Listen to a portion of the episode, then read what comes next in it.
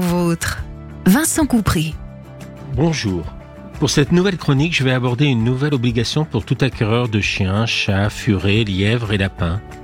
Le certificat d'engagement et de connaissance. Avec plus de 100 000 abandons d'animaux par an, la France détient la première place européenne. Afin de lutter contre ce fléau, la loi de 2021 sur le bien-être animal impose à tout futur propriétaire de chiens, de chats, de furets, de lapins d'obtenir auparavant un certificat d'engagement et de connaissance. Ce certificat doit être obtenu au moins 7 jours avant l'acquisition, que ce soit un don, une adoption ou un achat. Le but de ce certificat est de sensibiliser les futurs acquéreurs aux besoins physiologiques, comportementaux et médicaux de l'animal, ainsi qu'aux implications que cette possession va avoir tout au long de sa vie et de votre vie. Adopter un animal n'est pas un acte anodin, mais un engagement sur du long, voire du très long terme, puisque l'espérance de vie d'un chien ou d'un chat peut dépasser les 15 ans. Or, en 15 ans, il peut se passer énormément de choses dans une vie. Si aujourd'hui il n'existe aucun modèle officiel du certificat, plusieurs ont été édités par des associations d'éleveurs, faisons-en une synthèse rapide. Pour le chien, il y est rappelé que le chien est un animal social qui a besoin de contact avec ses congénères. Il a aussi besoin d'exercice physique plusieurs fois par jour, adapté à sa taille et à son état de santé. Un chien, ça se sociabilise aux espèces qu'il va côtoyer, humains, chats, mais aussi parfois poules, lapins nains, moutons, par des contacts fréquents, positifs dès le plus jeune âge.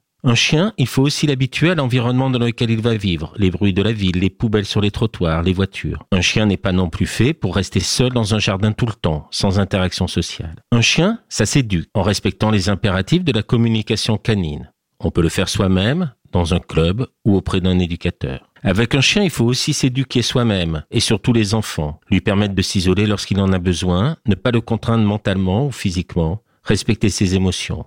Un chien n'est pas un jouet, un poupon, ni un instrument sur lequel tester son autorité. Un chien, ça se nourrit avec une alimentation de bonne qualité adaptée à ses besoins du moment. Il lui faut de l'eau fraîche en permanence. Il faut donc prévoir un budget adapté au gabarit de l'animal. Il faut aussi anticiper les absences, les vacances. Chercher des lieux qui acceptent les chiens ou trouver une pension, un proche pour le garder. Et là encore, ça a un coût. Si on adopte un chat, il va falloir être prêt à accepter les risques qui vont avec. Malpropreté, griffade, poils. Un chat doit pouvoir sortir ou, s'il vit en appartement, celui-ci doit être organisé pour être suffisamment stimulant, enrichi, comme nous l'avons vu dans une chronique précédente. Le chat doit avoir accès à de la nourriture de qualité en libre service, à une caisse d'élimination propre, à de l'eau fraîche. Le chat est un animal au caractère très particulier, à la fois proie et prédateur. Il supporte mal la contrainte. Il va falloir respecter son indépendance, sa tranquillité et sa volonté de s'isoler. Comme pour le chien, il va falloir anticiper les vacances en le faisant garder, si possible chez soi, car un chat aime plus que tout son confort et ses habitudes. S'il est possible de laisser un chat seul pendant quelques jours, trois jours sans visite de surveillance, pour la nourriture, l'eau, la litière me semble un maximum acceptable. Chien comme chat nécessite un suivi de santé avec des visites régulières chez le vétérinaire.